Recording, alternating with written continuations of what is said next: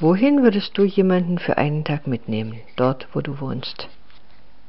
Es ist eine gute Frage, weil mein Freund aus England vielleicht im Juli oder August kommen wird und ich muss nachdenken, was ich ihm hier zeigen kann, weil es in Prag wirklich eine Menge Dinge zu sehen gibt.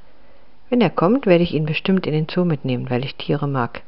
Man kann dort wirklich viele Tiere sehen, einschließlich Tiger, Elefanten, Giraffen und Löwen, die ich am meisten mag. Das nächste, was ich ihm zeigen möchte, ist die Prager Burg, wo sich der Sitz des tschechischen Präsidenten befindet.